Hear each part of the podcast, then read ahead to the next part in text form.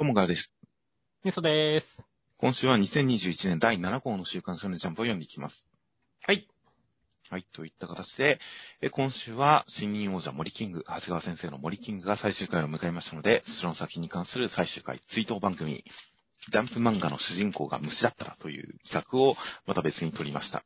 そうですね。はい、こちら、まあ、漫画語りというか、まあ、99%完全に昆虫語りという、あの、虫ってすごいなっていう感じの内容になりましたからね。そうですね。森キングのことに関しては、本当最後の方にちょこっと語っただけだからね。まあ、あれはあれですごいいいツイートだったんじゃないかなと思いますよ。そうですね。長谷川先生から昆虫愛を受け取れたんじゃないかなという感じの企画をやってみました。では、えー今週、また内容に入っていく前にコメントを見ていきます。そうですね。明けおめメール、あ、明けおめコメントいっぱいありましたね。ああ、そうですね。合併号等々あって、今収録時点でもう22日になっている時点で、もう新年間はだいぶなくなってしまいましたが、まあ、アップ段階、アップ時点で明けましておめでとうございます。コメント大変いただきまして、本当にありがとうございます。ありがとうございます。はい。よろしくお願いいたします。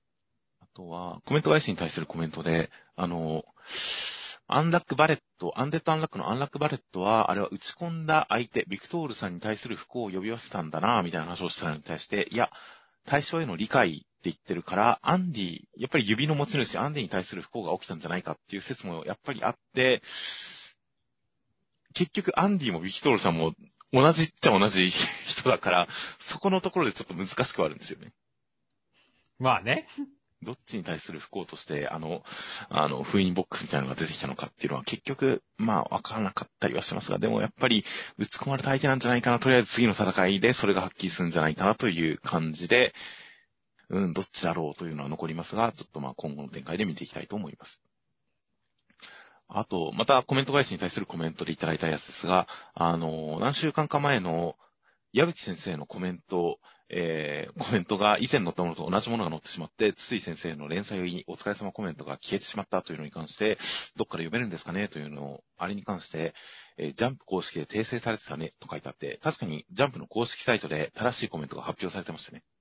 そうですね。いや、普通にあれ、僕弁最終回の号に本当載せてほしかったですよね。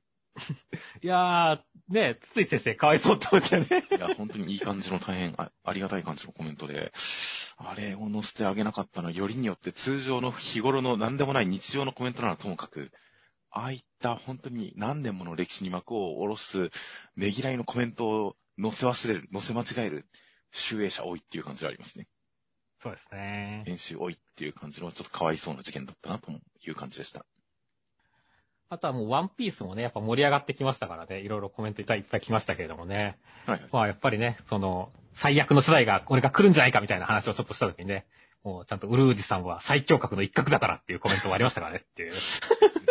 ビッグマム海賊団に乗り込んで、小生を一人倒して自力で生還したウルーズさんは最強格っていう、そんなことやってたんでしたっけ、あいつ。やってましたじゃないや強いですね。いや、強いですよ。あのね、あの、そうです、小生です。ウルージさんは、あの、ね、よ4勝戦を3勝戦にした男ですからね。いやそれはすごいですね。確かに。じゃあ、ちょっと前のルフィと同じくらい強いのかもしれないですね。いや、その可能性もあるんでね。いや、だから、ウルージさんは別に、なんか本当に脈絡なく参戦してくれても俺はいいんだけどねっていう。そうですね。確かにそれで背景はあるんで、急に出てきても、確かに納得感あるかもしれませんね。いや、だから本当にね、まあ、本当に9人がね、集まる仮説ってまだわかんないですけどね、ちゃんと。でも集まったら、なんか、どんなメンバーが集まるかって本当楽しみですね。いや、確かに、ウルーツさん、改めてその背景というか実力のほどを聞かされると、格が高いってことを聞かされると、意外と普通に納得して、ああ、だったらここでいろんなポジションの変更、変化とかあったら面白そうだなと、なんか期待が湧いてきましたよ。あとは、そうですね、呪術回戦もね、衝撃の展開のせいかコメントめっちゃ多かったですよね。はいはい。で、だからその中でやっぱ気になったのは、このやっぱお兄ちゃんだとはパワーワードすぎるっていうところとかね。はいはいはい。いや、本当になんか、先週はもうお兄ちゃんでだいぶ笑わせてもらいましたからね。今週も引きずってますからね、まだ。本当だよね。今週の調査さん、ほんとひどかったですからね。ひどかったね。いや、もう、本当盛り上がるよね。そうですね。いや、本当に先週の見どころ、一番の見どころはお兄ちゃんでしたよ、本当に。全部持ってったからね。それまでの展開をっていう。そうですね。あとは、ね、まあちょっとだいぶ飛んじゃいますけど、マグ、ね、破壊神マグちゃんので、そうやっぱマグちゃんが最後、掃除、あのね、モップにされたことに関してね、こう、読者と作者の、マグちゃんの、ね、読者と作者の間にマグちゃんの認識のズレがあるのではみたいなコメントがありましたけれどもね。はいはいはい。それは確かに、ちょっとあったかもしれないとは思いましたね。うん、確かに。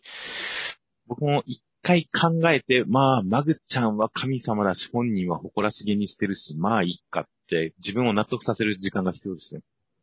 やっぱなんか、もうちょっとやっぱ、俺たち的にもね、その、優しい世界な感じがあるからね。あれは確かにちょっと、達し一目の域に達してる可能性はあったからね。そうなんですよね。まあ本人がどう受け取るか次第っていうのはありますが、本人が常識のないキャラだったりもしますからね。そうですね。搾取と見えるかもしれませんしね、あれが。まあまあまあ、わかりますよ。ね。まあまあ、でも、まあまあ、トータルで見て、まあ、マグちゃんが喜んでるし、本当にやっぱりマグちゃんが上位存在だからっていうので僕は結構納得させましたけどね、自分を。まあ確かにそうだね。で、あとは、まあ僕らの決明。まあフェンリルが出てきましたけれどもね。はいはい。いやーもう。で、僕はもうあれを先週は、こう、鬼殺隊と違ってホワイトやなみたいなことを言ってましたけど、まあ、隊員の命を大事にするホワイトな集団っていうコメントもありましたし。簡単に抑止される抑止力さんみたいな形で言われてましたけどもっていうね。いやー、なかなか突っ込みどころの多い抑止力さんでした、でしたねっていう感じでしたね。思ったよりもまあ、あの舞台は強くはなかったんですね。そうだね。なんかもっと吸血鬼に襲えられてる、なんか、やべえ集団みたいなイメージだったんだけどね、最初はっていう。うん、そうですね。まあ力関係。まあ、出てきたおじさんがそれだけ強かったっていうことですね。格があったっていうことなのかね。まあ、ある種かませにされたかわいそうな人たちなんですね、フェンリルはっていう。まあそうですね。まあフェンリルの人たちももっと上がいるんでしょうしね。強い人たちが。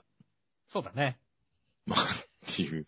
まあ確かに数話の間に力関係がすごく入り乱れて、誰が強いのかわからないっていう感じには、抑止される、すぐ抑止される抑止力さんっていう感じにはなってたかもしれませんね。ね、そして、まあね、先週のコメントに関してはやっぱグラビティボーイズでしたよねっていう。はいはいはい。コメント多かったですね、そこそこ。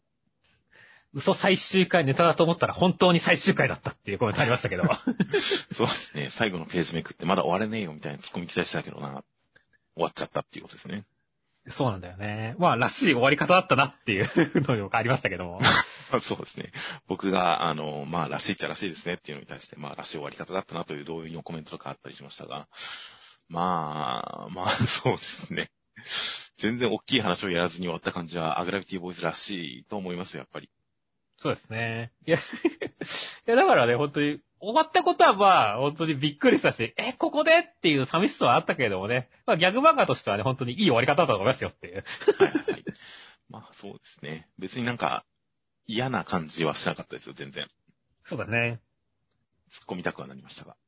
といった感じで、まあ今週は、えー、打ち切りツイートを待ったんで、このくらい短めに済ませまして、では、えー内容の方に入ってきますと、今週関東カラー表紙が、テレビアニメ2期ついに放送開始、坊一先生熱筆スピンオフエピソードエース収録、ワンピースマガジンボリューム11発売間近、千空エーススペシャルコラボ関東カラードクターストーンとなっていました。いや、もうカラー扉絵で、エース助かってるって思いましたからね。そうですね。一応、今週扉へ、あの、ジャンプの表紙に関しては、ドクターストーンオンリーで、まあ、あの、大変勢いのある感じの千空くん。まあ、あの、テレビアニメにちなんだ感じの、冬備えの、冬ごしらえの千空くんでしたね。冬服の。そうです。そうですね。といった感じのジャンプ表紙から、扉絵の方、エースとのコラボ、一体どうするのかと思ったら、頂上決戦のエースと雪山の千空くんが時空を超えて出会うという一枚ですよね。そうだね。赤いのパンチ避けてるからね。よくてますからね。いやーこの世界線では生きてるんですねっていう。そうですね。ここで急に、もう悪魔の実の能力者ありのドクターストーンワールドが始まったら、もうどんな話になるのか。異世界転生どころじゃない気がしてきますね。いや、そうだよって、エースだけでどんだけエネルギー賄えるって話だからね。そうですね。下手すると宇宙まで来ちゃいますよね。いけちゃうよね。いやー、だからそう、産業革命ならぬ本当にエース革命が起こるよっていう。そうですね。悪魔の実革命が。確かにエース単独だったら宇宙までは行けないでしょうが、その火力を千空君に渡した瞬間にもう何が起きるか、もう恐ろしさしかないですからね。ですね。という感じで、いや、こういう世界線もいつか見てみたいなと、ちょっと面白くなるような、ワクワクするような、そして炎と雪という、ちょうどドクターストーンのアニメが冬の戦争を描いてたりもしますので、ちょうど炎と雪という感じで対比になる、えー、大変印象的な扉絵でした。で、内容としましては、第181話で、えー、千空くんたちは追ってくるスタンリーさんたちから逃れるために、ステルス艦を作ることにしました。なかなかうまくいかないんですが、落ちていた石化兵器が電波を吸収すると見抜いたので、それを船に貼り付けて未来のステルス艦完成ですという展開でした。いや、すごいね。今週一週間でステルス艦できちゃったからね。いやできましたし、それと同時に、このメデューサが、石化装置が出てきた時に、本当に未来の科学、21世紀をはるかに超えた科学の話が始まる SF に SF が乗っかる展開が来るなっていう、そのワクワクはずっとありましたが、今週ついにそこにこう手を入れた感じがして、いや、最後の、ついに21世紀を超え、ここは本当にすごい盛り上がりましたよ。いや、ほんと予想を超えてスケールがでかく、かつ高度になっていくっていう感じが面白くてしょうがないよねっていう。はいはい、確かに。いやまたこの、たくさんあるちっちゃいかけらを船に超散りばめて作るというその物量船みたいなノリもなんか科学感があっていいですね。いや、塗料とかじゃないからね、まんべんなく塗れないけど、まあ、いっぱいつけてやろうっていうね、感じだしね。そうですね。どうやって塗り固めたのか、何かで繋ぎ止めたのかわかりませんが、これをガチャガチャって、それが、こう、ギラギラと輝いている感じ。この感じもまたぜひカラーで見てみたい感じ。本当に未来っぽい感になってるんでしょうね、きっと。そんな感じするね。これまで本当に今ある技術をクラフトするっていう展開だったのが、すべてそこの上に乗っかっていたのが、ついに未知の科学で未知の兵器を手に入れるという、本当にシューティングゲームエースコンバットで急に未来の兵器を手に入れた時みたいな高揚感がありますね。なるほど。いい例えですねそ。その場違い感がめちゃくちゃテンション上がるという、そういう効果がすごくあると思います。そして、まあね、あと今週はね、ほんとクロム君の活躍が素晴らしかったですね。はいはいはい。いや、この発想力というかね、やっぱり、こう、千空君とかゼノさんも頭いいけど、この発想力といったら、やっぱこの、クロム君がね、この番組の中にやっぱ、ダントツな感じでちょっとありますからねってまあそうですね。ちょうどテレビアニメの方で言えば、あの、タングステンを作る展開、まあ一期の最後の方か、一期の最後のタングステンを作る展開とかでも、これまでの知識全部使って、ピンポイントで高温の装置作れって言った時に、クロム君がもうあらゆる装置を全部使い回して作ったのに、千空君がここまでするかってびっくりするみたいな展開があったりしましたが、やっぱり実地での工夫みたいな点で、たまに千空君を上回るそのポテンシャルを発揮するところがすごく、クロム君の魅力ですよね。いやー、それは思わず千空君もちょっと、こう、感心するような目になりますよっていう感じですかね。はいはいはい。というのと、あと、科学や連中で言えば、今週も相変わらず、ゼロさんと千空君が、こう、すごい仲良さそうなコマがいっぱいあるのが良かったですね。そうだね。分解タイムと行こうじゃないかって言って、ちょっと横の方に覗いてる ゼロさんも可愛いですね。そこのところでまた千空君が、科学キッズ大好物、分解タイムっていう、その科学キッズはみんな好きみたいなことを言ってるところにゼロさんが顔出してるっていうのもまた良かったですからね。そう、良かったんだよね。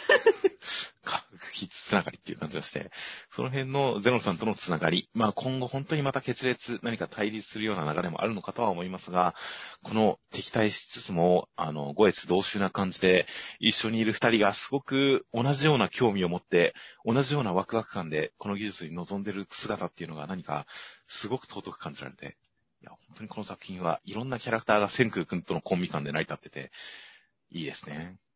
いや、もうエレガントですねっていう。本当にエレガントで、ゼノさんがどう思ってるんだろう。心底、腹の底はわからなかったりもしますが、本当に今週の最後の、実にエレガントだっていう一言で、いやー、ゼノさんもこう言ってくれてるしっていうのになんか嬉しくなりますしね。そうだね。大変本当に素晴らしいポジションのキャラクターをたくさん配置するなという感じのドクターストーンでした。では続きましてが、ワンピースの第1001話。内容としましては、えー、ルフィたちはカイドウさんと戦いまして、お互いにこう、見栄を張ったりみたいな感じで、えー、戦ったりとかしまして、えー、そして、竜の姿となったカイドウさんに対して、もうまるで怪物のようなルフィたちが立ち向かいますっていう展開でした。そうですね。もう、副題が鬼ヶ島怪物決戦ですからね。もう、怪物では怪物をぶつけんだよ、みたいな展開ですよねっていう。まあそうですね。いや、本当に最後の見開きの絵面はまだかっこよかったですよ。いや、かっこよかったね。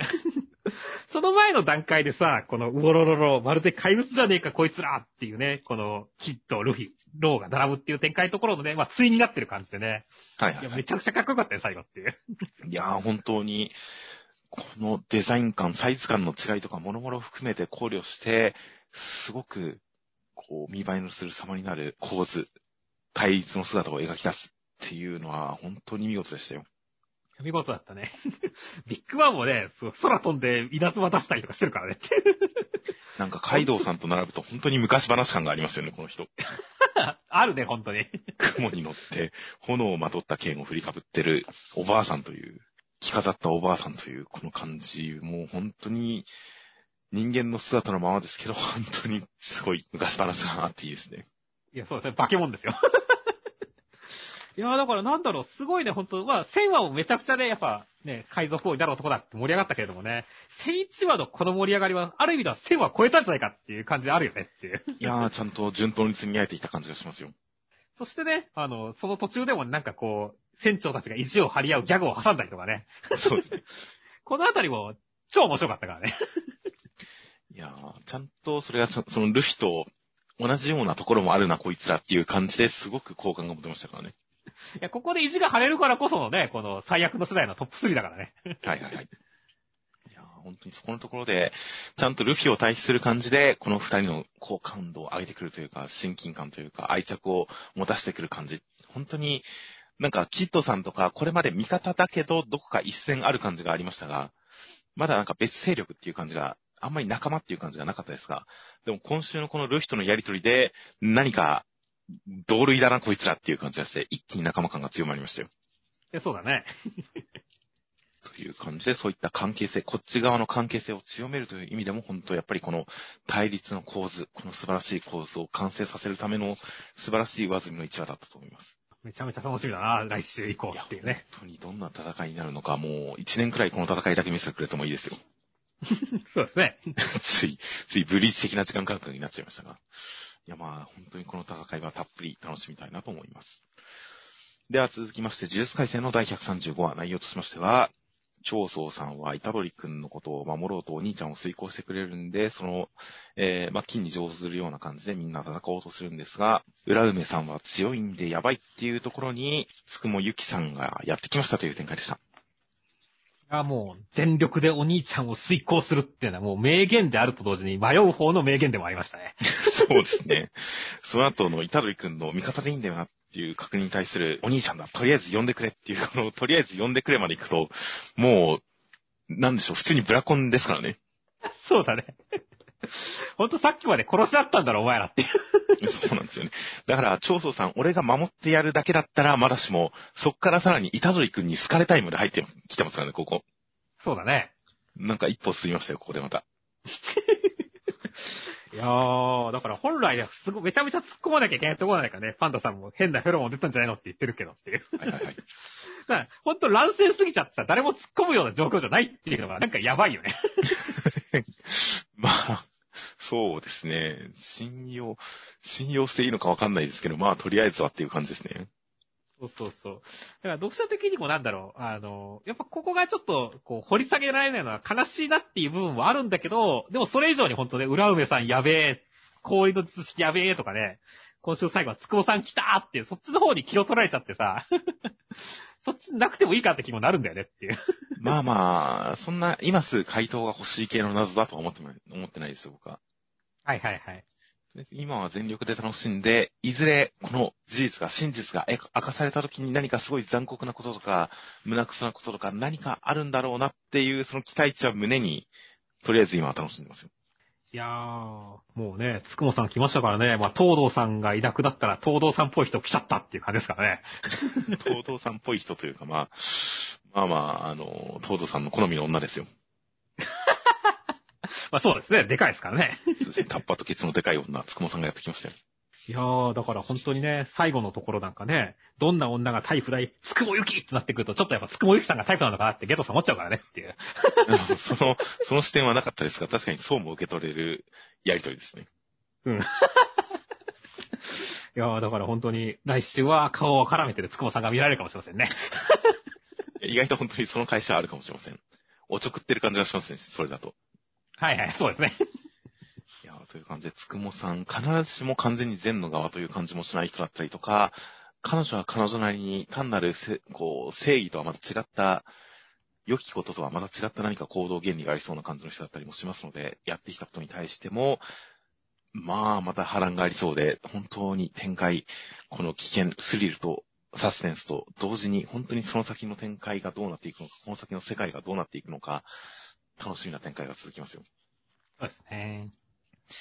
では続きましてが、マッシュルの第46話、内容としましては、マッシュ君すごろくで魔法が割れて、えー死んでばっかりなんですが、本人は全然落ち込んでおらず、シュークリームを独り占めっていうところで、レイン君、お兄ちゃんが戦ってるところに遭遇しまして、えーお兄ちゃんは三本線なので、杖の力を解放して黒い魔法が使えるぜっていう展開でした。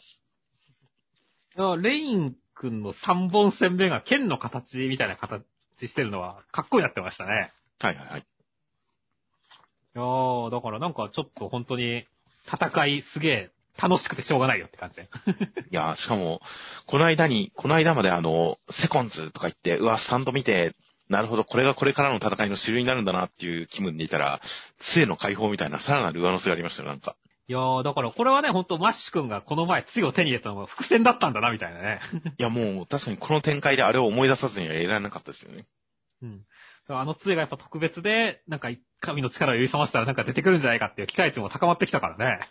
いや、本当に、マッシュ君が杖の解放、メキメキメキ、いや、それ力ずくで曲げてるだけ、みたいな展開が見てみたいですね。ありそう。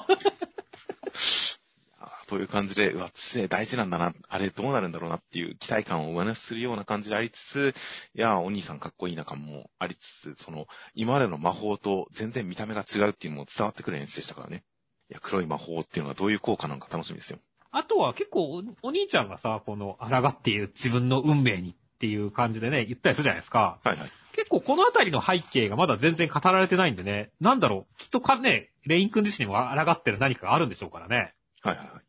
なんだろう、弟さん関連かね、ちょっと意味深なことを先週言ってましたし。そうですね。弟、うん、弟さんがそれほど才能に恵まれたなそうに見えるところとかも関係してくるのかなとかいろいろ想像したりはしますが、まあ、そこのシーン、確かにまだわからなくてこれから楽しみなところですけど、単純にこのシーンだけでも、マッシュ君の運命に抗ってる、まさにその通りである、そのところを認めて、それを評価して、そこのためにちゃんと自分の、ある種命をかけて戦ってくれてる人がいるっていうことに、すごくグッとくるシーンでありましたよ。いや、思わずこうマッシュ君も惚れちまいますよっていう、はいはいはい。ね、感じですね。もうシュークリームあげてもいいんじゃないですかね、もうレイン君にっていう。ああ、さすがにそれはできないんじゃないですかね。ま あ大事ですからね。独り占めしたいもんですからね。シュークリームはあげようと思っても体が拒否するんじゃないですかね。ああ、ありそうですね。条件反射、条件反射じゃなくて反射。いや、もうきっと体が反射で、シュークリーム渡せないと思いますよ、きっと。ダメか。いや、でも本当にお兄さんのこの好感度は爆上がりなので、本当にいい先輩キャラ、いい先達キャラという感じになってきましたので、この先の関わり方、導いてくれるのか、逆に何か悲劇的な展開を招くのかわかりませんが、いや、とりあえず好感度が上がったので、この先どうなるか大変楽しみですよ。楽しみですね。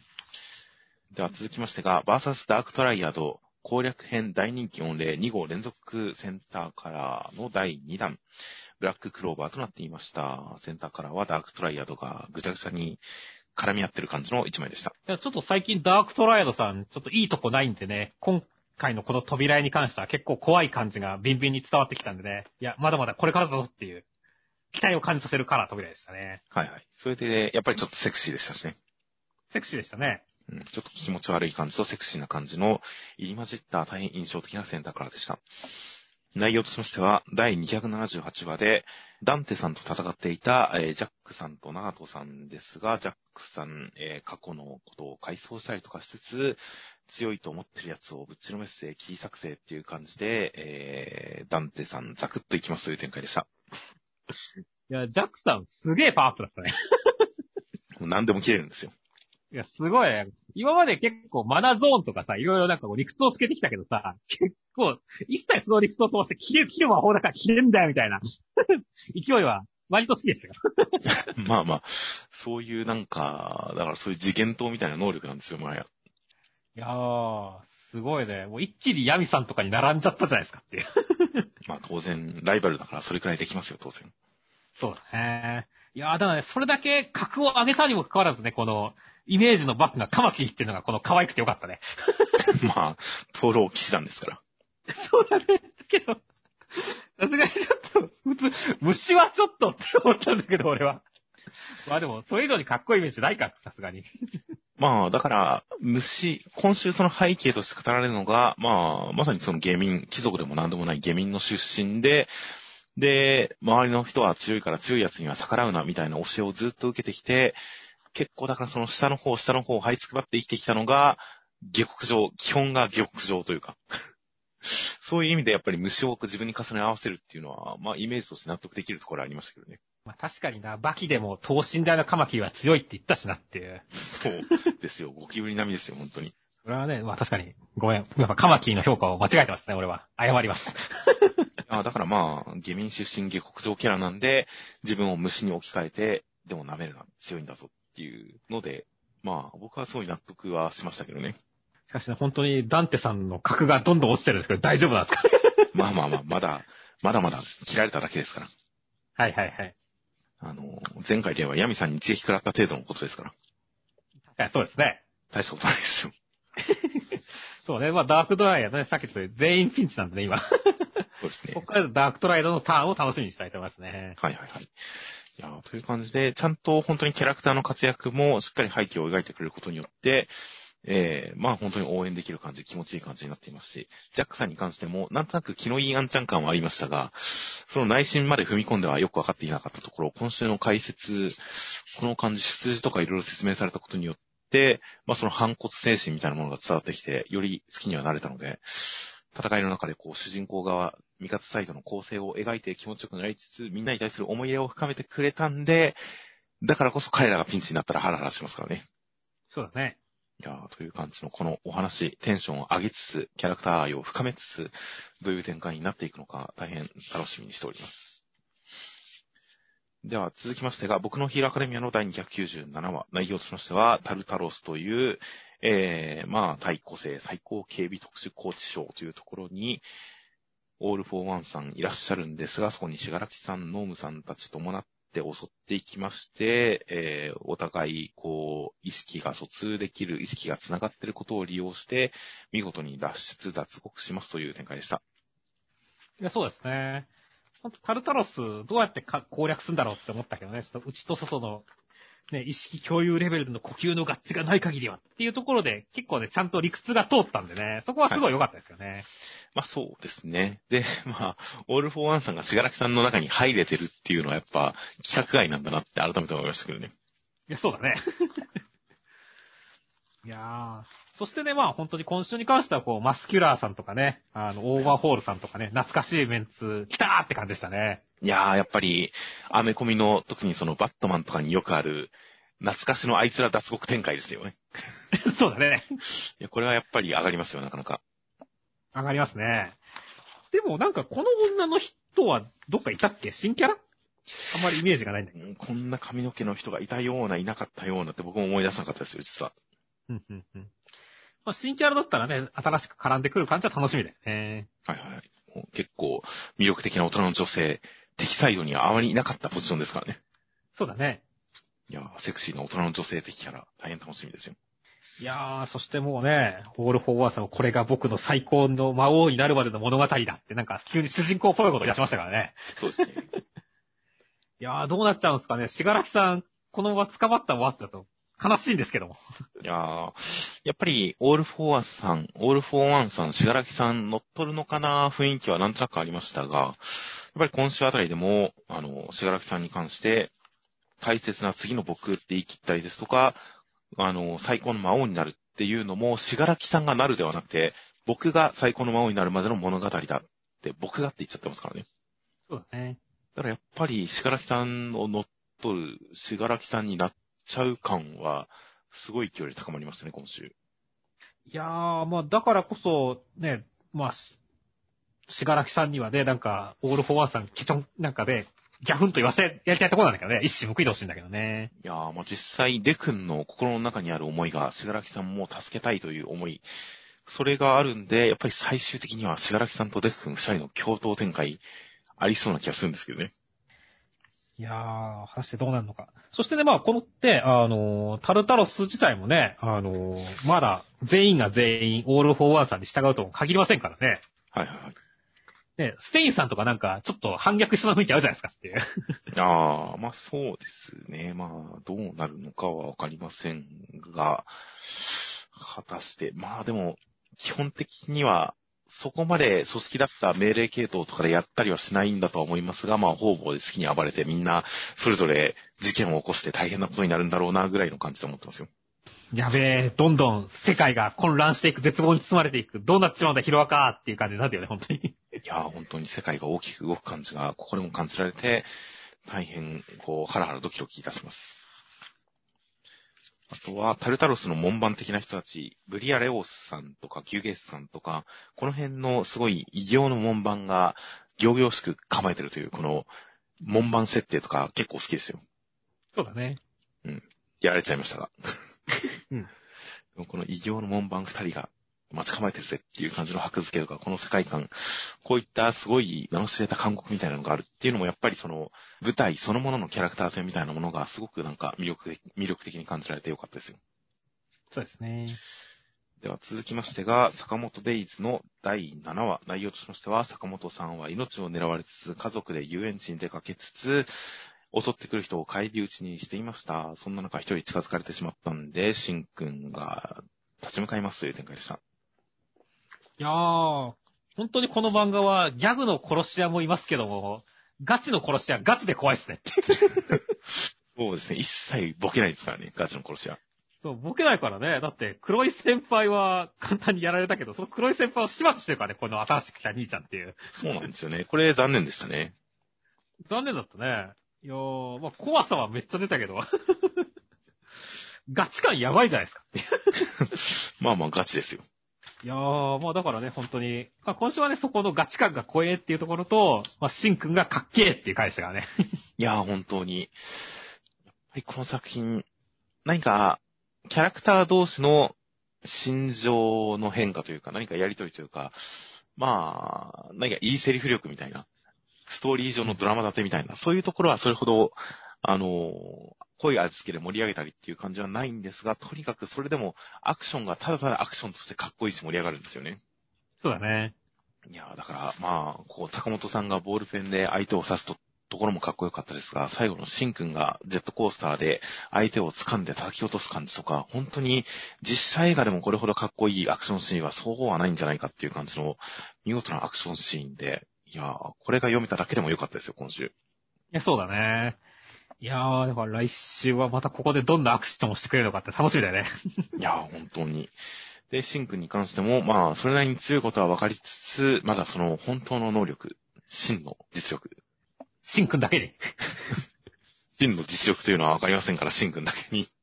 シンくんの真の実力が見れたらいいなという感じを楽しみにしつつ、あとは、やっぱり、せっかくの少年漫画なんで、強いから勝つっていうだけではなくて、正しいから勝つ感じ。相手の間違いをこちらが、かっこいいセリフで、決め台詞で、捨て台詞で、名言で、うまいことを相手をぶちのめしてくれる感じの、その、いいセリフ力もちょっと期待してるんですけどね。そうだね。といった点、来週の活躍、シンくんの活躍には大期待ですよ。感じで、あとはまあ、やっぱりこのシチュエーションを限定した前回あの厨房で料理にちなんだものだけでやるアクションとか良かったなっていうのがありましたから、今週もこの遊園地縛りのアクションすごくかっこいい感じなので、この先のシン君たちの戦い、その他の展開とかに関しても、やっぱり遊園地縛り、このシチュエーションを活かしたアクションとかいろいろ見れるのかなっていうのは大変期待しています。はいでは続きまして、僕とロボコの第25話、内容としましては、ボンド君がズボンを履いてくるのを忘れたので、それを気づかれずに履かせてあげるために、えー、もつおくんとガチゴリラは協力してタッチしますという展開でした。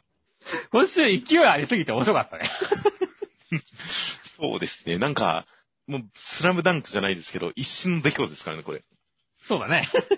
下手すると1分経ってないですからね。立ってないっすでしょうね。いやー、すごい、本当にそれでなんか、いや、山場がどうこうっていう感じでもなかったですからね。いやー、なんか、本当にね、その、ガチゴリラが3人いるあたりから俺はもう笑いっぱなしだったからね。本当にもつおの見事な作戦でしたからね。いや、本当はね、お互いにこう信頼し合って、ほとんどセリフを交わしたい、アイコンタクトでここまで意思を疎通し合ってやってるわけだからね。はいはいはい。いや、友情パワーだし、本当にだ、急に板があるところとか面白いね。これ、これ、二人の足元に板があるっていうのが急でしたからね。そうそう、け、健在なんであるんだよって誰も突っ込まねえし、指摘しないっていう、この、すごい面白かったよ。何の説明もないですからね。ないからね。で、そのまま展開していくっていうね。いやー、計算通り東の空でポンドとさ、逆光で見えないって、ちょっと感心したしね。はいはい。で、その後が結構かっこいいっていうね、ガチゴリラが。そうですね。いやー、やっぱちょっとやっぱね、笑えると同時に感動的ではあってね。そうですね。いや、もう本当、まるでスラムダンクを読んだかのような感動がありましたよ。いや、そうですね。だから、スラムダンクね、あの、映画化も発表されましたからね。本当タイミングバッチリだね。そうですね。なんとなく、あの企画で盛り上がったからこそなのかなとちょっと思いましたよ。はいはい、そうだね。ちょうどみんなスラムダンクを思い出した時期だからね。これは偶然だったらすごいですが、まあ、普通にあのニュースに触発されて書いたのかもなと思思いましたよ。いや、そうだね。いやー、名シーンだよ。いや、本当に。だとしたらそれはそれで対応力すごいですけどね、宮崎先生。うん、そうだよ。対応力すごいと思う。まあ、偶然にしろ、狙ったにしろ、どっちにしろすげえなという感じのネタの持ってき方でしたよ。そうですね。いやー、だから本当にロボコは面白い。いや、本当に。なんか本当に安定の、読んでて本当に幸せな気分になるギャグ漫画ですね、相変わらず。うん、そうだね。やっぱ誰一人悪人がいないっていうのも相変わらずいいですからね。いいですね。本当にいいことをしてるのに頭がおかしいという感じの大変いいロボコでした。では続きましてが、夜桜さんちの大作戦の第66話、内容としましては、えー、夜桜前線の作戦を決行する前にみんなでお花見をして体調を整えたりしています。そしてそんな中、太陽くんにお兄さん、京一郎さんが母親の遺体が盗まれてるかもしれないから、それを取り戻す他の兄弟に悟られないようにという感じのお話を持ちかけてきます。むつみちゃんも太陽くん応援してくれます、信じてくれます。夜桜前線指導ですという展開でした。あー今週は、あやかちゃんがいっぱい出てきて、俺得だなと思いましたね。そうですね。もう見事なオールスパンですね。いやいや、まあでも本当になんだろう。ちゃんとこの夜桜家しかいないところにちゃんと絡んでるってところで、ああ、よかった。いや、このポジションでよかったんだよって思いながら読んでました。はいはい。いや、本当にこのカラオケ周りでいろいろ機材とかいじったりとかして、他の兄弟ともちゃんと絡めてますからね。そうだね。ちゃんと家族に馴染んで信頼されてるのが見て取れて、いやー、これは確かに、あやかちゃん、魅力溢れてるなと思いましたよ。そうだね。心臓お兄さんとめちゃめちゃ仲いいなって思いましたけど。いや、だから本当に最初からこのポジションでちょくちょく出てきてほしかったんだけどね。確かに、この感じだったら参加できたかもしれませんね。うん。そしてね、あと今週はもうマジカルピョンで、シオン姉さんが急に出てきた時はびっくりしましたね。やられましたよって。そうですね。酔ってるのかと思ったら普通に恥ずかしくて赤面してるだけでしたからね。そうだね。うん結構本当何事って思ったからね。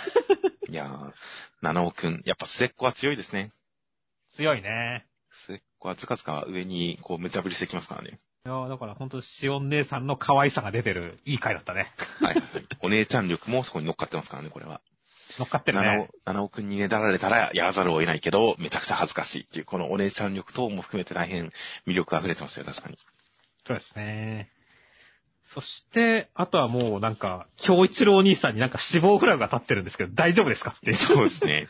いや、まあ、死なない、絶対死なないよなとは信じてるんですが、ただ、もし、俺に何々って言って何か伝えようとしてるところを見ると、まあ、やっぱ退場することぐらいはありえそうかなとは思ってますよ。いや、そうだね。五条先生場に封印されたりとかしそうだよね。まあ、なんせ、相手はお父さんですからね。うん。普通に実力的に全然上でもおかしくないですからね。そうだね。いやー、でもほんと作中最強からだったね、お兄さん。最近ちょっと活躍少ないけどね、あの、原子力潜水艦になって勝てるからね。はいはいはい。いやー、だから、なんか、俺はお兄さんの活躍超見たいんだけどね。そうですね。いや、でもまあ、そんなお兄さん、やっぱりそのお兄さんの太陽くんをすごい信頼して可愛がってる感が今週溢れてて、そこも良かったですよ。え、そこも良かったですね、確かに。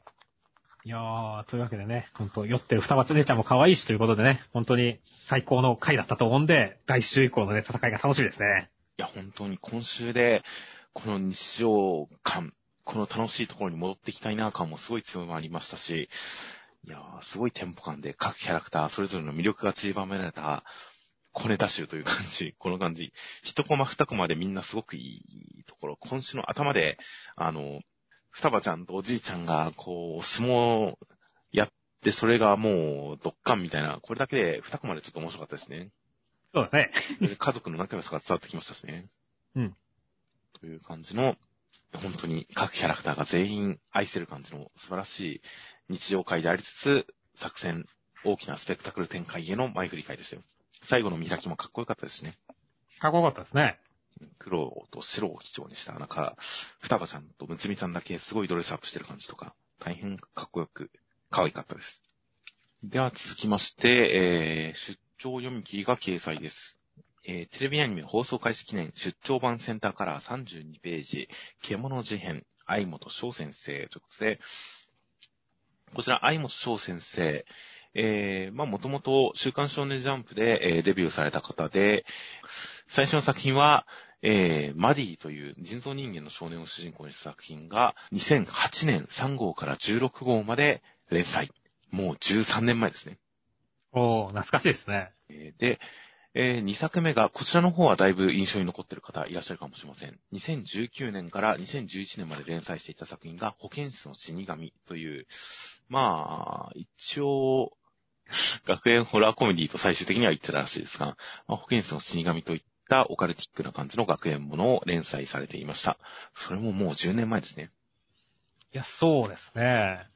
未だにね、あの、安田くんとか、ツイッターとかでね、あの、俺がちょっといやらしい雰囲気にしてきますみたいなので見たりするからね、偉大な漫画ですよっていう。そうなんですね。いや、なんか懐かしいですね、本当に。明日葉くん、明日葉くんいましたね、という感じで、えー保健室の死神。その後が、えーその次の作品が、そこから6年空きまして、2017年にジャンプスキャラで連載を開始したのが、こちら、獣事変となっております。そして、連載3年経過して、えー今回アニメ化しましたので、今回出張読み切り掲載となりました。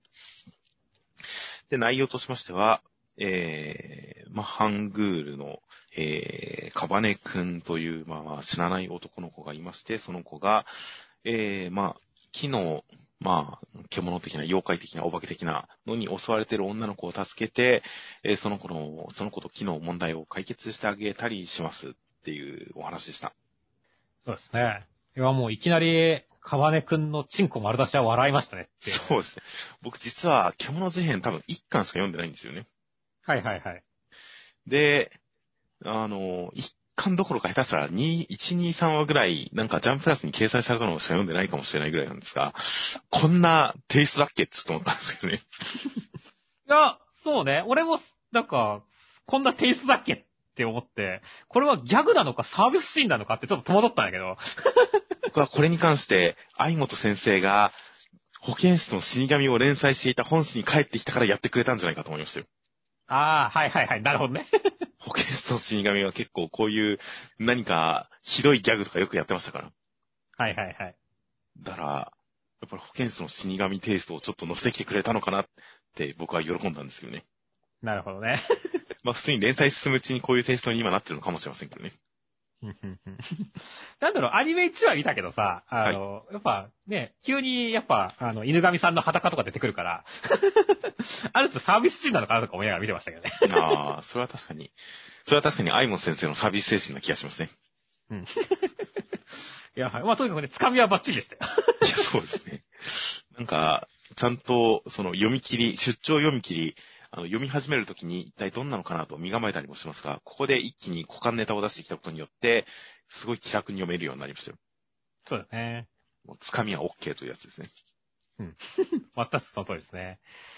そして、で、まあ、こう、読み切りの内容に関してはね、本当に、あの、このジュポッコさん、ね、ちょっと発音がわからないけど、このジュポッコの、あの、殺意高すぎやろっていうのが面白かったね。本当ですね。でもなんだろうね、この辺はなんかすごいやっぱ異文化交流というかさ、あの、確かに俺たちも別に畑荒らしてるカラスとか個体識別とかしてなくて、カラスだクソ、かぼちゃ食われたぜ、カラス殺したるわってなっても、それが同じカラスかどうかだって確かめねえもんだっていうね。まあまあ、そうですね。やっぱりある種、自然現象的なというか、システム的なというか、そういう存在として、まあ、捉えられる。特に相手はやっぱ人の姿を捨てないっていうのも、受け入れやすい要因のような気がしますね。そうだね。だから、ちょっと蛇の格好してるやつ無差別に襲ってくるみたいなね、ところとかも、結構なんか納得できる感じだったし、あの、これをこの、犬神さんが最終的にご近所トラブルって片付けるところとかね、はいはいはい。軽いノリで好きだなって思いましたね。まあそうですね。まあ、ある種、本当に、すごい離れしてる感じとかもして、頼もしさが伝わってきますね。そうなんだよね。だから本当にこの女子高生がめちゃめちゃ慌ててる。こんなん死んじゃう死んじゃうでしょみたいな感じでさ、慌ててるし、実際、俺あれから見てもね、ちょっと殺意高すぎやろみたいなさ。やばいことが起こってるっていう感じだけども、まあ、カバネ君はひょうひょうとしてるし、犬神さんもご近所トラブルだね、みたいな感じだしっていうところでね、この辺のテンションの落差は、この漫画のいいところだよねって。まあまあ、そうですね。その、ある種かっこよさでもありますね。そうだね。すごい超常現象に日常のように対応する主人公と、それを見てびっくりする一般人っていう対比は、まあやっぱり主人公サイドのかっこよさとして感じられるところでもあったので、まあ、本当にいろんな魅力が感じられるいい読み切りだったと思いますよ。そうだね。レベル高かったと思いますよ。だってね、ね、今回、ゆめこちゃんっていうのがね、あの、なんか、鬼太郎のなんか、広いみたいな名前ですけどっていう。に対してね、こう、ドレミちゃんとかだって、すごいセンスいい服着てるじゃないですかっていう。そうですね。最後のコマのタイツとかめちゃくちゃ気になりましたからね。そうそうそう。いや、だから、すごい、だから、あの、気合入ってんなっていう感じするし。いや、だから、やっぱ隅々まで人取ってる面白い漫画だなって思いますよね。はいはいはい。いや、まあ本当に、細かいところまでいろいろと印象に残る。このタピオカネタとかも意外と、なんか、今タピオカっていう感じに対してみんなが、この、今タピオカっていう反応をしてる感じとかも、親近感も湧くと同時に、すごい、この街と地続き感、世界の繋がってる感と同時に彼らのなんとなく、とぼけた性格みたいな人間性まで伝わってきたりとか、やっぱり小ネタがいろいろと生きてる感じがしますもんね。そうだね。この、まあ、敵というよりも本当に現象と戦う感じ。ちょっとあの、岸辺露伴は動かないを思い出したりもしましたけどね。そうだね。現象と戦う感じっていうのも、まあ、独特のテイストですごく面白かったですし、いや、本当に、なんか普通にアニメを見たいですし、原作ちょっとしか読んでなかったのを、最新話までちょっと追いかけて読みたいな、保健室の死神好きだったし、みたいな感じでちょっと思いましたよ。うん、そうですね。まあ実際だから俺もアニメ見ましたしね、これ。はいはいはい。いや、本当出張読み切りとして大成功なんじゃないかと、素晴らしいものだったんじゃないかと思います。では続きましてが、こちらも読み切りです。こちらは、えー、来たる新鋭、迫る新時代、冬の読み切り3連弾第1弾、マフィアと兵器が紡ぐ異色バディ読み切りセンターカラー47ページ、バディリペペ、高畑優先生となっていました。高畑優先生の方は、えーネットで調べて出てきたところによりますれば、えーこちらの方、第6回三種合同新人漫画大賞ネクストチャンピオンという賞で、えー2018年下期奨励賞を受賞。その受賞作品が、別冊少年チャンピオン2019年3月号に掲載されデビューとなっています。ほうほうチャンピオンデビューなんですね。そうですね。この三種合同新人漫画大賞ってどういう枠だったんでしょうね。うん。あまり知りませんでしたが。えー、という感じで、まずチャンピオンデビュー。えー、その後、2019年、ジャンプギガサマーボリューム1号に、スチームという作品を掲載して、えー、ジャンプ系デビュー。で、えー、今回2021年、今作にて本誌デビューとなりました。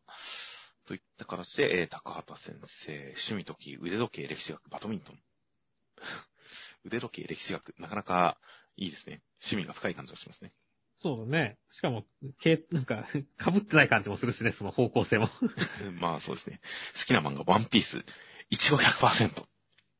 いやー、いちご100%誰派か聞きたいっすね。そうですね。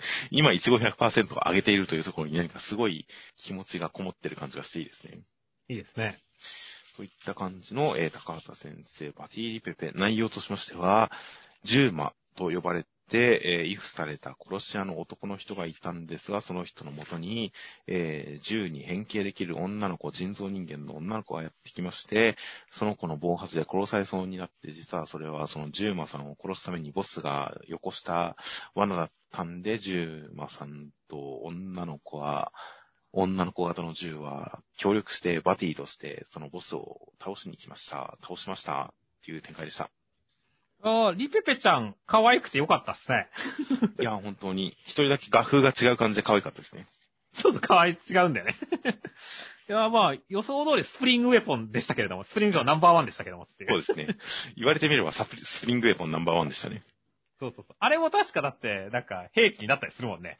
そうですね。最強兵器になっちゃったりしますからね。うん。いやー、だからね、でもそこと、あの、あの、とぼけた感じとは違って、可愛い方向に振ってきたのは正解だったと思いますね。はいはいはい。まあ、そうですね。で、デザイン的にも本当に、このリッペちゃんがいることによって、絵面がすごいオリジナリティに溢れてますからね。そうだね。ちょっと違和感があるんだけど、その違和感がちゃんと味になってる感じになるからね。はいはい。っていう点で、本当に何か絵面を持たせるパワーのあるキャラデザだなと思いましたよ。そうだね。で、本当にね、あとはジューマさんのアクションもかっこいいしっていう感じなんで、本当絵に関しては、あの、なんか言うことなしっていう感じだよねって。ああまあ、そう。なんか大駒を、大駒に力を入れるためなのか、それ以外の細かい小回りとかのところが結構窮屈そうな雰囲気はちょっとありましたけどね。はいはいはい。ああ、まあ確かにそれはあったかもしれませんね。なんか多少つながりのところとかで、こことここのつながりがこうなんだみたいな感じはあったりしましたが、まあその分大駒とかですごいドカンと見せようという感じがすごく伝わってきたんで、大変その、行々しい銃の書き込みとかも僕は結構好きでしたよ。そうだね。いや、本当銃とこに関してはすごいかっこよく書かれてるよねっていう。はいはい。結構印象的な、このディスペア絶望レベル10とか、ちょっとロボットに見える感じとか、なかなか印象的なデザインだったりしましたしね。そうですね。そして、あとはまあ、セリフ力なんかもね、あの、本物はいちいち殺すなんて言わないが、お前にはあえて言おう、次で殺すって言ってね、ほんと血まみれの銃を突きつけるところとかね、この辺はやっぱセリフ力もあるし、絵力もあるっていう形ですごい良かったなと思いましたね。まあそうですね。あとはまあお話的にもちゃんと女の子、リフィちゃんのその道具として作られて道具として生きることに対する悲しみがあるっていうのに対して一応主人公も暗殺者としてボスに忠誠を誓っているつもりではあるけれど、やっぱり道具として使い捨てられる運命にあったっていうことで、そのリフィちゃんに共感して、お互いのその存在意義を確かめ合って救いになって、バディになってっていう感じで、ちゃんと主人公と、最強の主人公とかわいそうな女の子が同じ共通点で、同じ傷で結ばれてみたいな展開とかも、なんかお話として、すごく感情の動きがこう乗りやすい感じだったので、その点も僕はすごく好きでしたよ。えそうですね。まあ、あえてなんか言うことがあるとすれば、あの、ボス、この、こんなんで27人も殺したら、その前にバレるやろっていう、すごい突っ込みどころあるくらいですね。もう、開けた瞬間ぐらいにみんな死んでたんですよ。そうなんか、だってさ、こんなんだってさ、普通にさ、だいたい一人二人殺したら、あいつの、子飼いの殺したら死んでるらしいってさ、流れんだろっていう。しかも、こんな銃でってなったらねっていう。まあそこは情報統制がすごくうまいんですよ、きっと。そうだね、ボスのカリスマ性が高かったってことかっていう。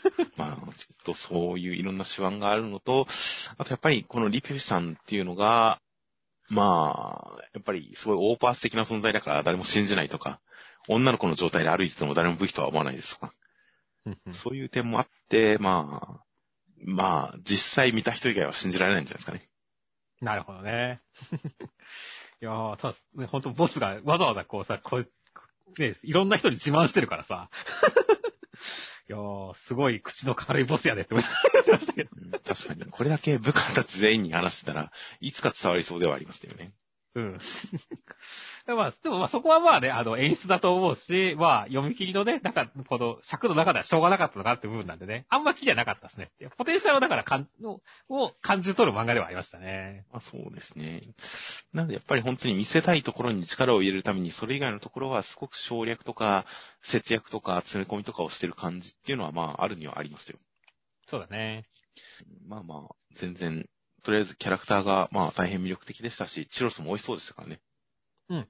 チュロスが食べたくなりましたからね。俺チュロス嫌いなんだよ。まあ確かに特別美味しいかって言われるとそうは思わないですが、僕も。うん。だから、ちょっとチュロスに関しては、ほら、ワッシュ君のね、ワッシュル、ワッシュ君のシュークリームとかは美味しそうだなと思ったんですけど、俺、チュロスそのものがあんま好きじゃないんで、ここに関してはあんまり羨ましく思わなかったんであ、そうですね。なんとなく食感が好きですね。味はともかくとして、あの、うん、揚げドーナツ的なのが棒状になって穴が開いてるあの食感とか好きだったりしますけど、僕は。まあまあ、そういった感じで何か行動とか思いとか関係性とかをチュロスみたいな感じで、ちゃんとシンボルとかアイテムに落とし込んでる感じとかも、まあ漫画的なドラマ表現ですごく読みやすいところだったりもしましたし、いやーそういう点でいろんな点がすごい成功してる感じのある、この先の展開、この次の作品がすごく読みたくなる読み切りでしたよ。そうですね。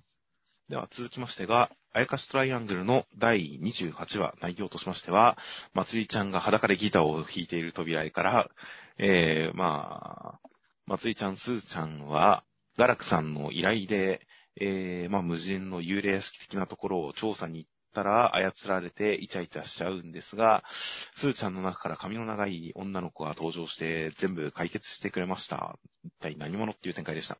や、まあ確かにまず裸ギターは突っ込まざるを得ないよね。これはちょっと、やばいですよね。フェチズムあるね、これ。いやー、こう、ジャンプラスで、携帯で、ジャンプラスで、えー、今週のジャンプのデジタル版を読んでて、このコマを見て、うわ、今週、すごい、本当に矢吹先生は今作でフェチシズムを攻めまくるんだなって感心しつつそこでうっかりスタンバイにして、次に何でもない時に携帯立ち上げたらいきなりこれが表示されて、やばいってなりましたよ。そうね。なんか、他の人には見せられないね。危なく人に見られるところでしたね。いやーでもついつい、まあ、待ち受けにしちゃってる人もいるんじゃないですかねっていう。いやーありえますね。これ T シャツにしちゃってる人もいるんじゃないですかね。T シャツいいな。でも着れねえな。いや、本当に印象的。結構歴代扉の中でも印象的な扉でしたよ、今週。そうだね。そして、今週さ、意外とホラーじみてなかった。まあ、そうですね。うん。まあ、その髪の長いね、まつりちゃんっていうのがなんかこの二重人格とは違うけどもさ、なんか別の存在が中にいるみたいなのもちょっと怖い感じでもありましたし、他のなんだろう、意識はあるのに体が勝手に動く感じってめちゃめちゃ怖いなって読んでましたよ。まあそうですね。しかも、そのまま意識の方も、このままずっと二人でいられるのならいいのかなみたいな感じで意識がだんだん抜けらいく感じ、自我がなくなっていく感じとかも、まあなかなか怖い展開だなと思いましたよ。そうだね。だから結構、本当ホラーとしてしっかりしてるなって思いが読んでましたよ。はいはい。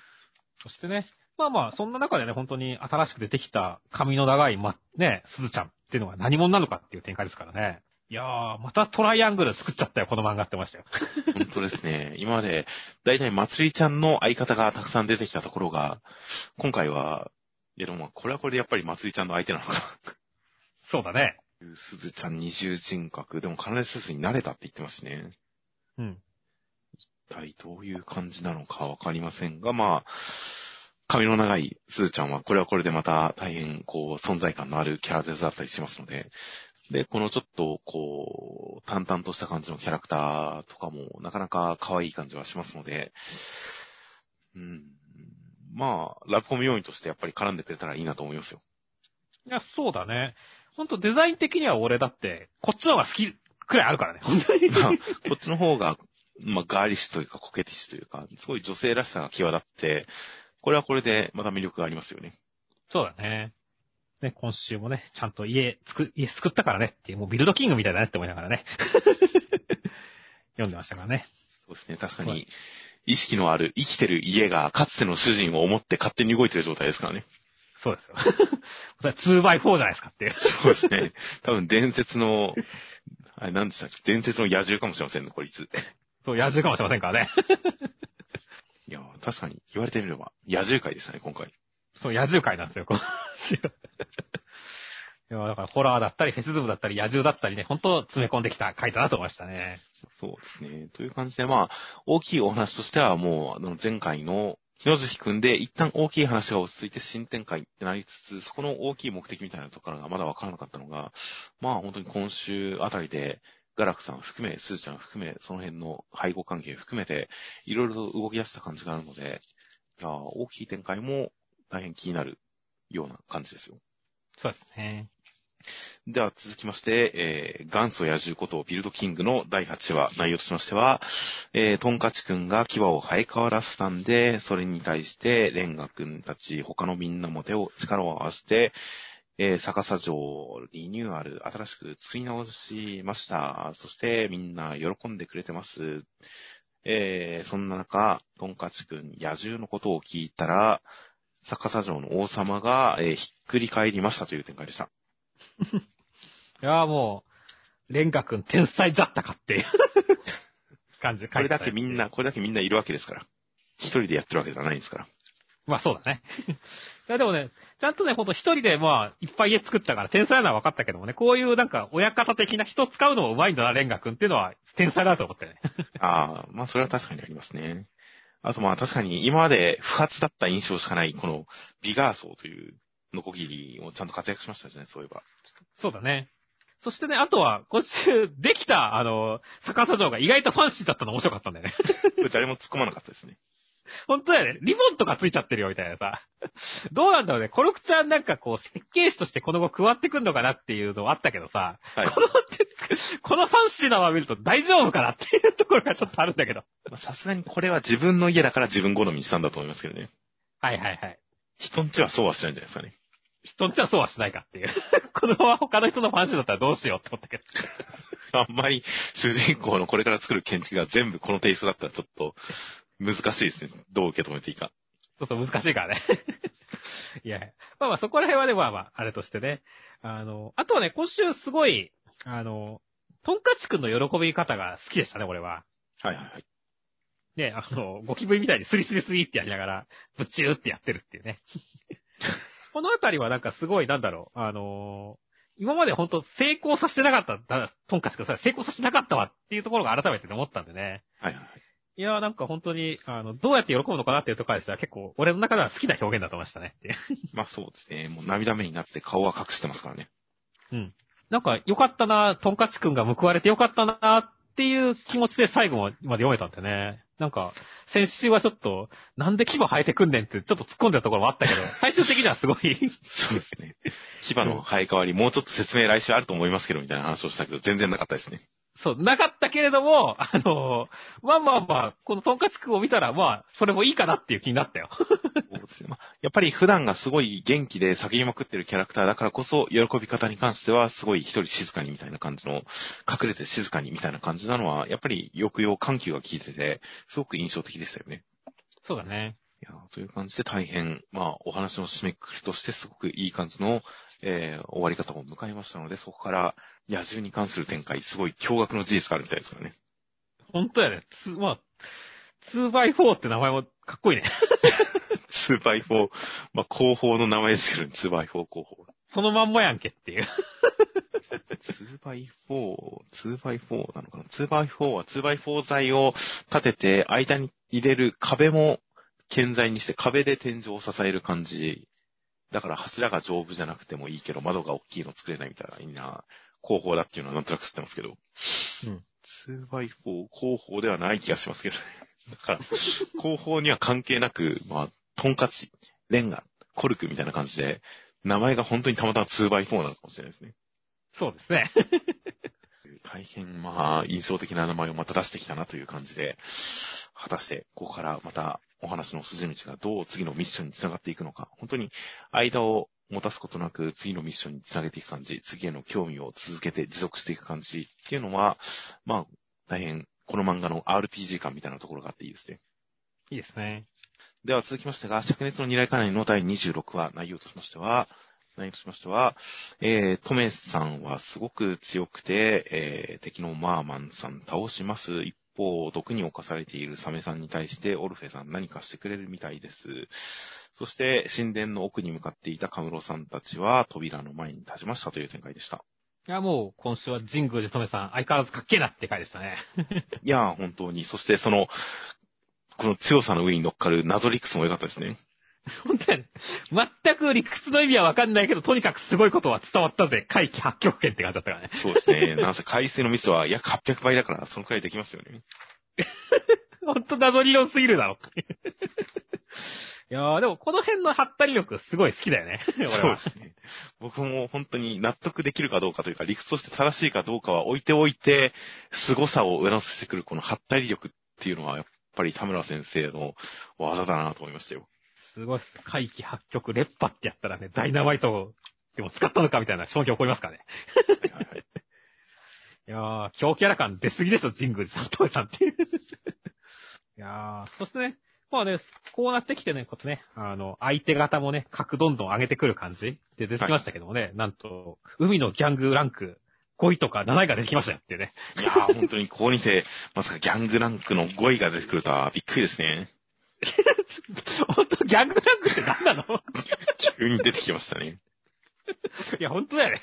逆にまあ、カブロさんは結構格あるけど、あんまり5位と7位が、川瀬にしか見えないっていう問題があるんですけど、どうなんですかね、これは。そうでしょうね。まあ、ドドリアさんとザーボンさんっぽい雰囲気あるから、一人ぐらい変身するのかもしれないですね。あー、確かにちょっと変身はありそうな雰囲気ありますね、これ。まあ、わかりません。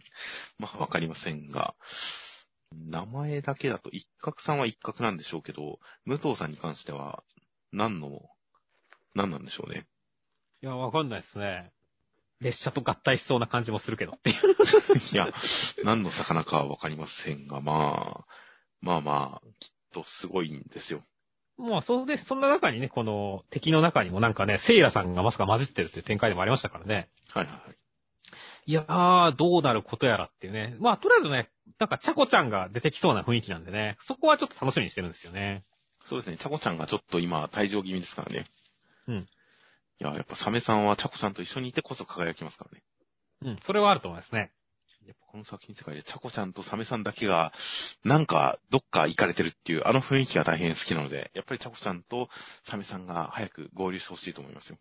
うん、そうですね。同意見ですね。という感じなので、なんか、なんかよくわかんないけど、すごくなってるという感じを、このままどんどん上乗せしていって、で、もう本当にわけのわからない領域まで突き進んでほしいなと思います。では続きましてが、アンデッド・アンラックの第47話、内容としましては、アンノウン先生は、えー、久野明さんといって、誰にも認知されないような否定者だったんですが、漫画を通してだったら周りに分かってもらえる、そして漫画を描き続けられたのは、アーティファクトの力で、この世界、一巡する世界の最後まで見た結果、そこで戦うフーコちゃんとアンディのことを見たので、そのおかげで、その俺に救われる形で漫画を描けたからだ。僕は救われてたんだ。なので、フーコちゃんとアンディのために、えー、今度は自分が助ける的な感じで体を張りますという展開でした。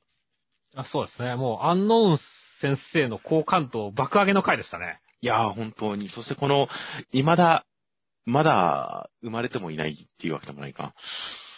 この、まだ見ぬ相手に対する思いを元に行動する、それが報われる瞬間みたいな、この、なんでしょう、タイムパラドックス伏線回収みたいな、こういうのはなんか感動するんですよね。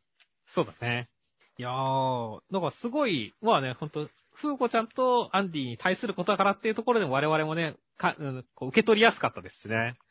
いやー、確かに感動展開だったんですよね。そうですね。あとはちょっとね、このアンノウン先生、否定者としての能力はまあみんなに知られないっていうところで、はいはいはい。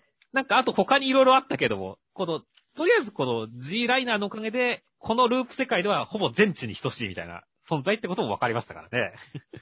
この回の終わりまでは、見てるらしいんですけどね。うん。それが、どのくらい確定してるのか、変更可能なのかはわかんないんですけどね。そうだね。まあそのあたりは、まあ、ね、そのうち明らかになるでしょうし、あとはなんかいろいろ具現化したりしたのは多分、その全知上にいろんなアーティファクトを集めれたから、いっぱいアーティファクトを持ってて、それの力を使ってなんかいろいろやったっていう解釈で多分合ってんだよねっていう。まあ、おそらくはそうですね。見えなくなるっていう能力だけでは、この具現化はできないですよね。そうそうそう。ねだから、ちょっとそのあたりも、まあもしかしたら、この後説明あるかもしれませんけども、まあ一応あ明かされたことで、ね、だいぶ考察もできるようになったしね。なかなか面白くなってきましたよねっていう。まあそうですね。まあとりあえず、こっちの状況は分かるようになったので、あとはフーコちゃんとアンディがやってきて、まあ、フーコちゃんがなんかすごい、まんじゅうみたいな感じで登場しましたが、うん。顔だけ。うん。まあ復活して、そこでまたアンノウンさんとの再会、ある意味の再会からの活躍展開、どういう感じに報われるのか大変楽しみですよ。いや、そうだね。だって、来週だってさ、アンディはだって、まあ、じ、自分だけど自分じゃないやつとキスしたフーコちゃんが出てきて、そこにどう対応するんだかとかさ、フーコちゃんは、フーコちゃんで本当にもう、ね、感情ぐちゃぐちゃやろうしっていうところでさ、あの、アンノウン先生はもう、アンリピアさんに傷つけられて死にそうだしさ、そうですね。もう、ごっちゃごちゃやん。呪術回戦ばりにごっちゃごちゃやんっていう。そうですね。いやーだから来週ちょっとどんなテンションで見ていいかわかんない感じも含めて楽しみでしょうがないね。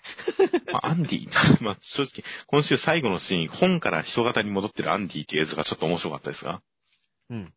なんじゃこりゃっていう絵面で面白かったですが、その時点ですでにアンディは、アンリペアさんに対して対処し始めてますからね。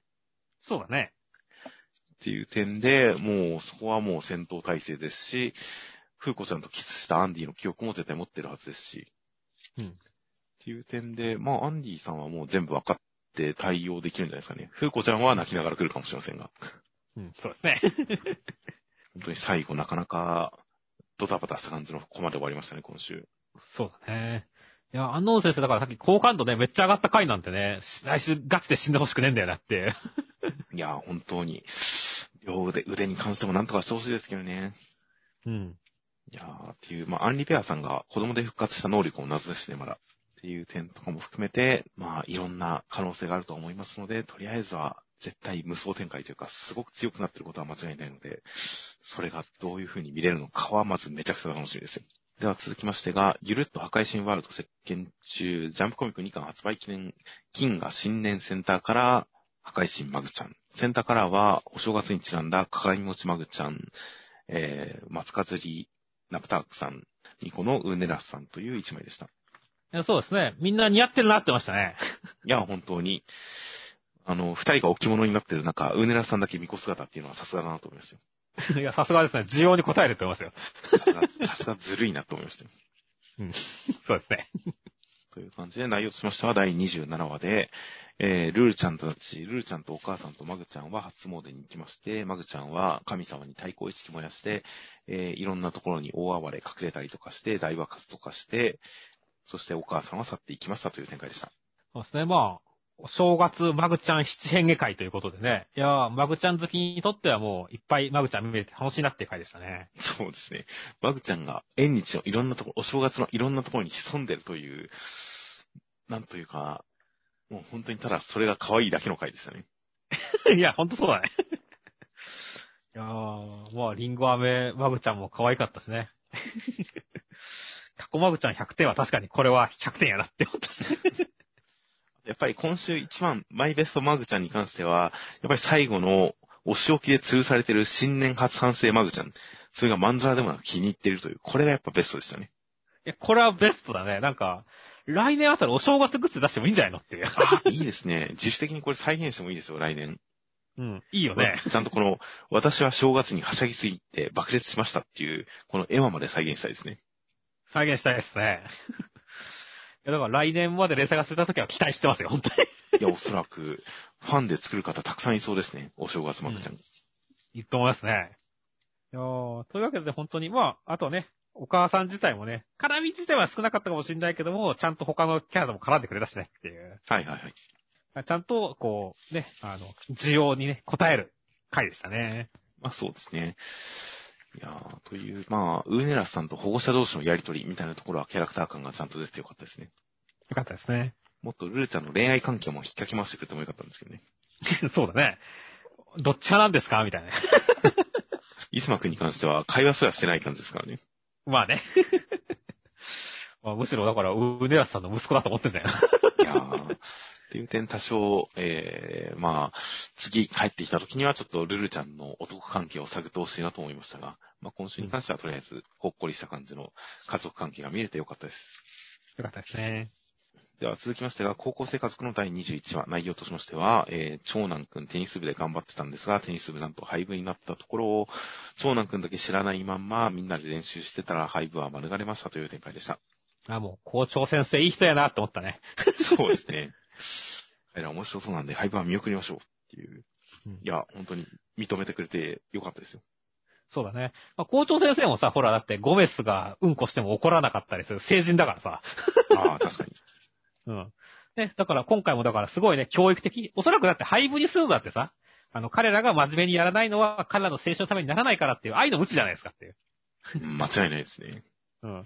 だけど、彼らがね、せテニス部をやることによって、より良い青春をくれるんだったら廃部なんかする必要がないっていうね、もう、神の配慮ですよ。ちゃんと柔軟な対応ができてて素晴らしいですね。素晴らしいですね。だから、本当にいいお、ね、こういうちゃんとした大人がいるからこそね、高校生たちもね、青春をエンジョイできるんだっていうね、なんと教育的な回だったんでしょうですね。ま あそうですね。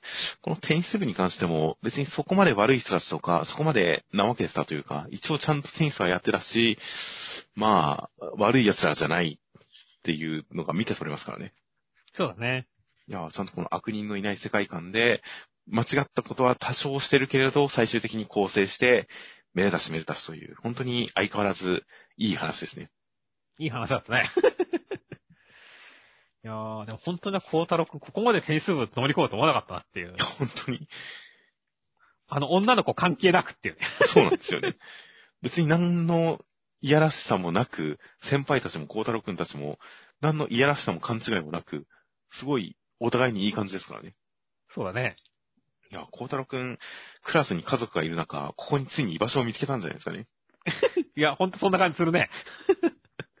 いやー、どうなの？それはギャグ漫画って正しいの？高校生要素を、あ、高校生家族の家族要素がなくなっちゃいましたけどね。うん、そうそうそう。大丈夫なの？それ。そうですね。今週本当に、普通に高校生のホームドラマ、ホームドラマというか、今週本当に普通に高校生の、この生活を描いただけでしたからね。そうだね。という感じで、まあ、まあでもいいんですよ。いい話をやっとけば。そうですね。めでたいってこといいですよって。そうですね。なんか不思議な、めでたい空気感、おかしな空気感の中、普通にいい話をやって、ほんわかするという。それだけでも全然いいんですよ、この作品は。うんいやーという感じで、まあ本当にこんな部活送れたらいいなって思う感じの回でしたよ。では続きましてが、この見える少年の第19話内容としましては、えー、神崎さんの腕を燃やして、小町ちゃんも元に戻して、小町ちゃんとも本当の小町ちゃんと会話できたような気がして、そして神崎さんはおじいちゃんになっちゃったっていう展開でした。いや、もう今週はもう、泣いてる神崎さんのザマー感が素晴らしかったですねっていう。そうですね。ちゃんと、あの、制裁を下した感がありましたよ。そうなんだよね。腕が、腕が、あー、あーって泣きながら、腕燃えながら泣いてるところとか、すごいなんか、ほんと良かったなと思って。はいはいはい。いやー、そしてね、あの、今週はね、ほんと黒瀬さんがエンジンを敷いてね、こう鍵合わせっていうような感じでね、あの、炎で影を濃くするっていうので、ほんと黒瀬さんの相棒感がやべえなって思いが読んでましたね。そうですね。ここが頼もしかったですよ。頼もしかったね。どうすんのよ天狗の人とかさ、もう相棒感もクソもないじゃんっていう感じになってきてるんだけど。いやー、それは、だから次登場した時にきっといい感じになるんですよ。天狗が影をまとって戦ったりできるんですよ、きっと。そうだね。いや、だから本当に黒瀬さん、他組織なのに一番もうなんかパートナーっぽくなってんぞって思ってたからね。うん。まあまあ、お兄さん的な、保護者的な、対等なライバル感、対等なパートナー感とはちょっと違いますからね。年の差バディ感ですからね。あー確かにそうですね。保護者感っていうのは確かに正しいかもしれませんね。やっぱりそこで独自性は出してるんで、まあ他のキャラとの差別化もできてると思いますよ。なるほどね。そしてね、まあ本当小町ちゃんは、あの、綺麗に戻れてよかったなっていう感じでしたね。はいはい。で、そこのところもちゃんと、この作品が当初からずっとやっている、なりたい自分になっていい的なところに絡めるような形で、いおりくんが、いいセリフを言って、いいことを言って、で、一応小松ちゃんの改心という形で、ちゃんと、その、ストーリー的なテーマの証明みたいな感じでやってますからね。うん。ちゃんと気持ちの動きを伴う感じの展開だったんで、まあ、あの、ちゃんとオチがついたな、解決したなっていう感じになりましたよ。そうですね。いやー、そしてまあ宿してというね、あれが出てきましたけどもね。いやー、果たしてどんな感じになってくるのかっていうね、戦時同時、ね、ガンガン絡んできてほしいなと思いますからね。楽しみですね。まあそうですね。腕を移植された人が、まあ、たくさんいるらしいので、果たしてどういった展開になっていくのか、まあ、新展開等々大変楽しみです。では続きましてが、新任王者森キングの最終回、内容としましては、あれから6年、みんな、えー、大人、みんな成長してまして、で、かつて昆虫だった人たちの中、人間になることを望んだ人たちに関しては人間になっていまして、そのまま、えー人間世界に組み込まれて、で、虫だった頃の記憶はみんな全てなくしたりとかしています。その中、えー翔太くんだけは、かつてみんなは虫だった記憶を持っていました。そんなある日、田舎に帰ると、そこには、すごい、でかくて、全裸の虫みたいなのがいましたっていう展開でした。いやー、めでたしめでたしの回でしたね。そうですね。いい話かなーってちゃんと疑問符で終わってくれましたね。そうですね。いやー、なんだろう、まあまあ、あの、いい終わり方だったと思いつつも、ただ、寂、の寂しさはありましたよね。一抜の寂しさというか。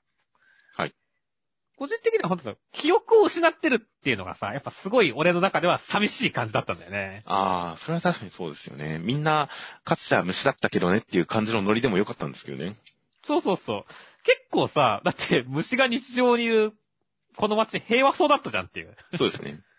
ね、あの、出店開いたりとかさ、最後の、ね、戦いのところでもさ、はいはいはい。あ全然それを受け入れてたし、森キングが金庫強盗とかね、いろいろ倒したりとかさ、あの、役に立ったわけじゃないですかって。ああいう記憶、だから全部残っててもいい気がするんだけどねっていう。いや、本当ですよね。そこは確かに寂しかったですが、でもまあ、ひと夏の思い出、少年時代の失われるひと夏の思い出的な雰囲気からの森キングとの再会に至る感動は、まあ、その、物寂しさがあってこそのものだったかもしれませんよ。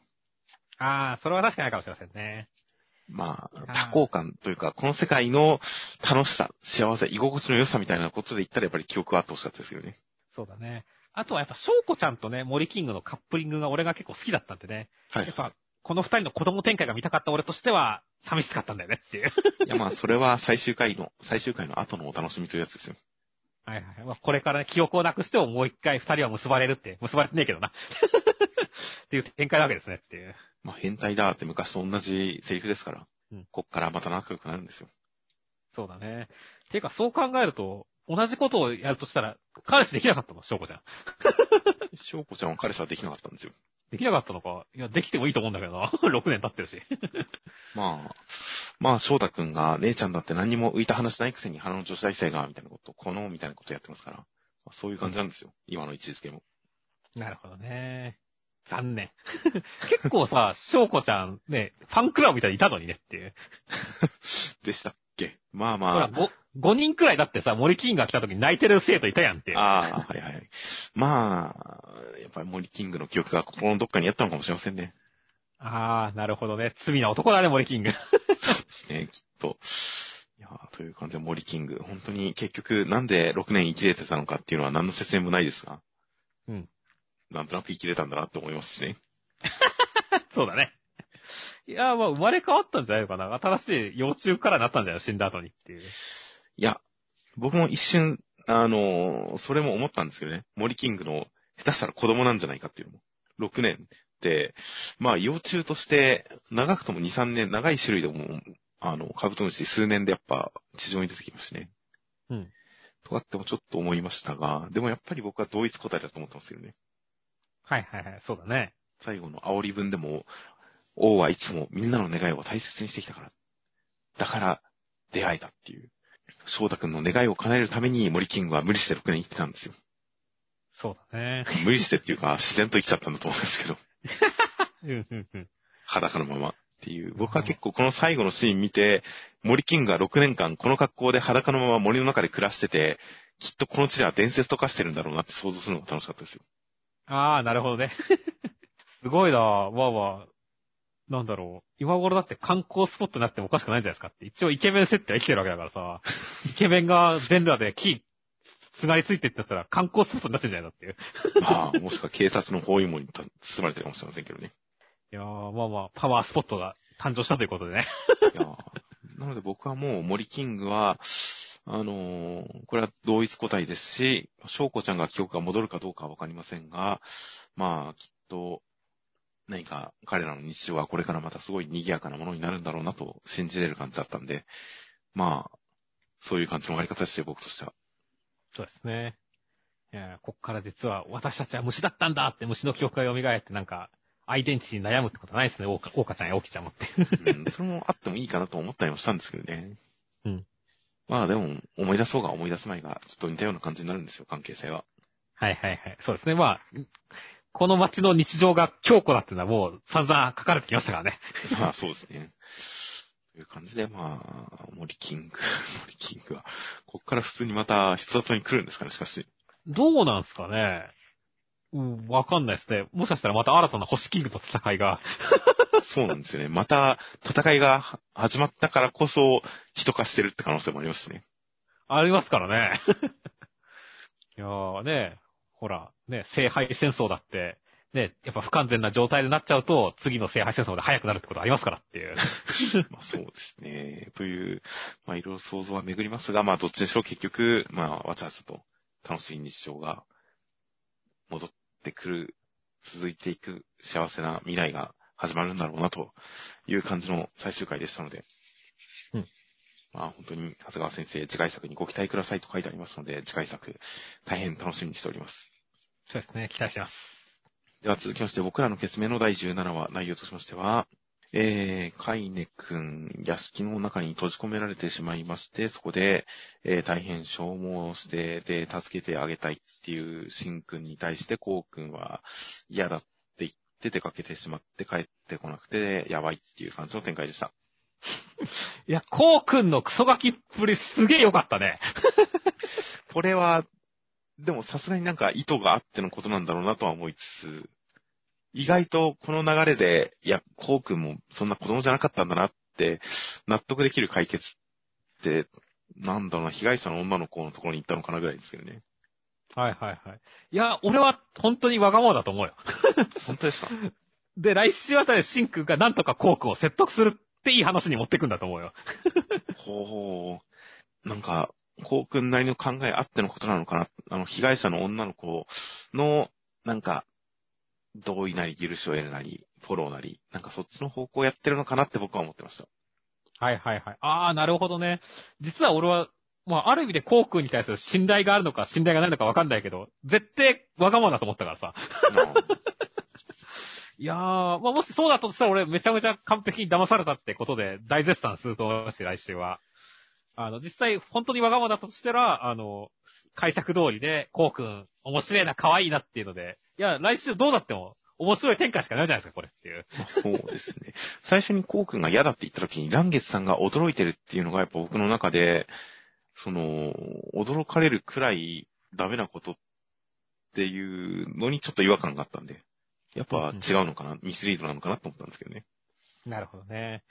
いや、でも、なんかね、あの、カイネ君を殺すところの謎の表情とかさ、あれも結構ミスリードでもなんでもなかったっていう。まあそうですね。普通に殺しに行ってた感じがするという感じはありましたが、でもまあ、これ何かこれ裏があるんだろうなっていう雰囲気で読んでてページペラってめくったら、あれから3日って書いてあって、ちょっと笑っちゃったんですけど、3日っていうので、もう、もう、もう、下手すらし、あの、吸血種になってんぞみたいなね。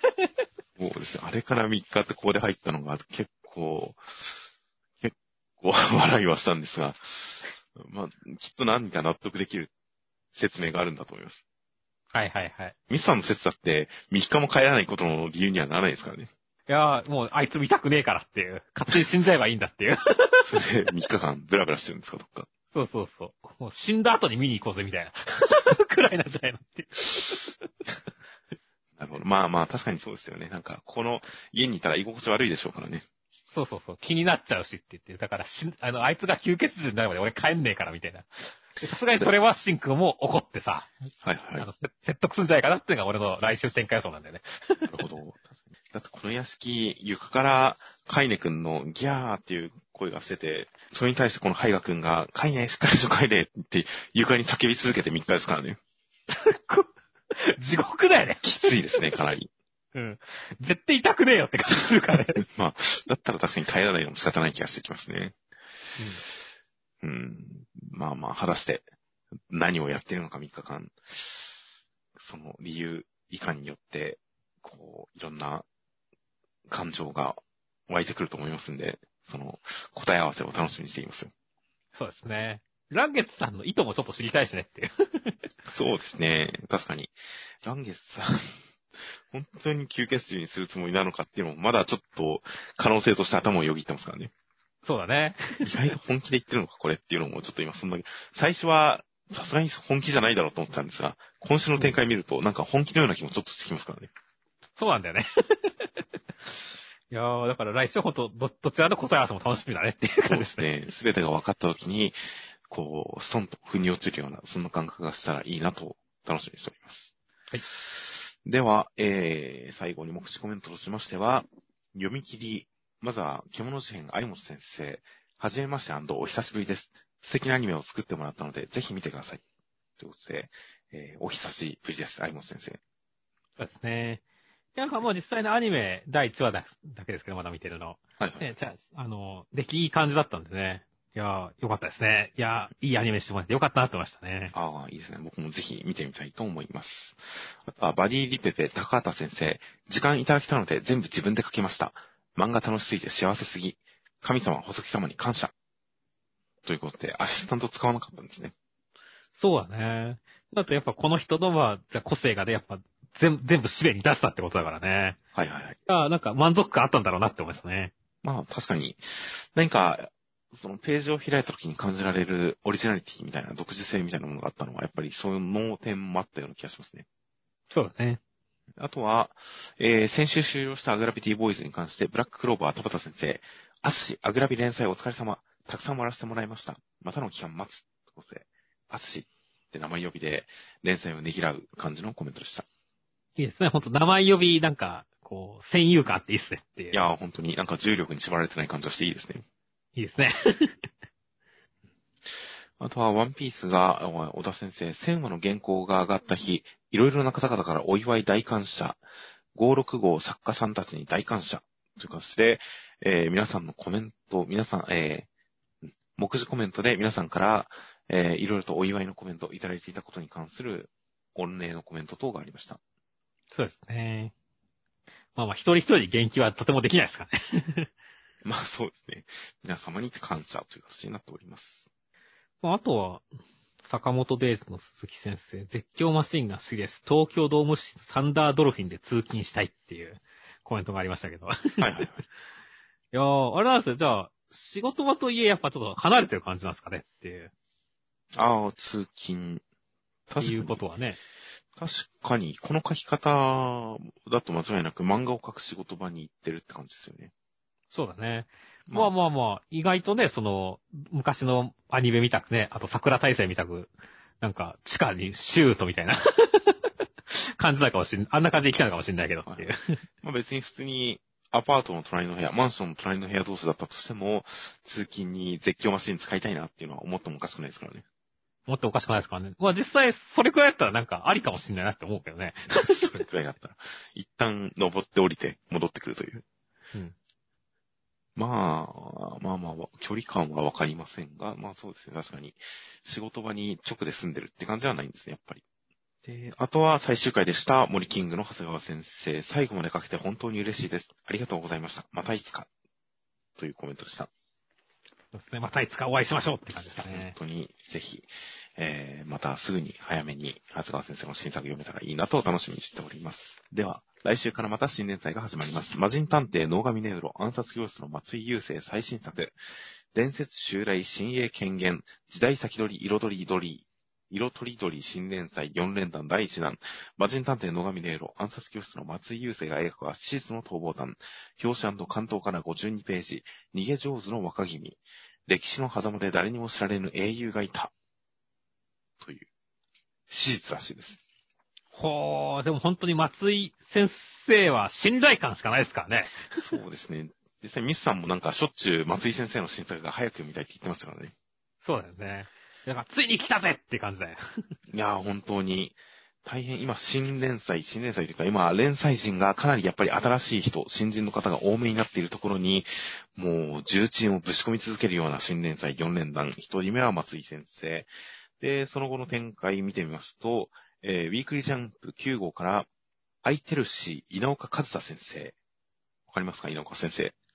君を侵略しようだ。そうですね。そして、ジャンププラスウェブ版のみ、ウェブ版限定連載なども、えー最近やられていた方で、あれもなんか最初ちょっと突っ込みから始めちゃいましたが、まあ後々の展開読むと普通に面白かったりとかした、そんな感じのを経て、連載第2作目で期間となります。空いてるし、稲岡先生。そしてその次が、えー第15より、ウィッチウォッチ、篠原健太先生が帰ってきます。そうですね。カナタのアストラですね。いやー、まさか、あの、汚いアストラと言われていた、アグライピーボーイズが終わって、本家が帰ってきましたね。でもこれはウィッチものらしいですからね。そうですね。バーンザウィッチと被っちゃうじゃないですか。そうですね。僕も、ちょっとこれはバーンザウィッチに正面から殴り込みをかける作品なのかなと期待してますよ。うん、そうですね。魔女物の、えー篠原先生。まあ、あとはスケットダンスの篠原先生となっています。で、11号からは、クーロンズボールパレードという作品。こちら原作が鎌田祐希先生、作画が藤井足美先生という作品が掲載されるそうです。そうですね。はいこちら、えー、なんか、また近づいたら改めて取り上げますが、何か、他誌とかで連載経験のある、えー、もうすでに、あの、ちゃんと経験を積んでいる、結構経験十分な作家さんらしいですね。はいはいはい。うんじゃあまあ、本当に、稲岡先生って連載経験者ですね。だから、本当に、あの、実績のある人たちが4人来るって感じですね。そうですね。という感じなので、またいろいろと面白い新連載始まっていくようです。という感じで、あとはセンターから1巻から3巻、続々重版、新格者候補選抜試験開幕センターからマッシュル。ということで、もう選抜試験開幕って、あれ、お兄様っていう感じだったんですね。そうですね。まあ、お兄さんは、あれじゃないの？別にもう新企画者だし、みたいな。いや、あの、レインさんとの戦いが今、あっちの方がメインな、あっちの方がまだ決着してないのにっていう感じですね。ああ、確かにそうですね。まあもう、今週の最後の一撃で決着してるのかもしれませんが、あとは、えー、白骨島突入編開幕大人気御礼センターから、夜桜さんとの大作戦センターから、そして、えー、読み切りです。来たる新鋭、迫る新時代、冬の読み切り3連弾第2弾、日常反転殺しアクション読み切りセンターから47ページ、つくもぎりライフ、川江光太先生、少女が目にした殺しの所業、その真実は？ということで、日常反転殺しアクションだそうです。ほー、なんか、ジャンルがよくわからない感じですね。なんか、異能系、おしゃれな現代異能系なんですかね。まあ、うん、印象ですが、実際は読んでみるまでわかりません。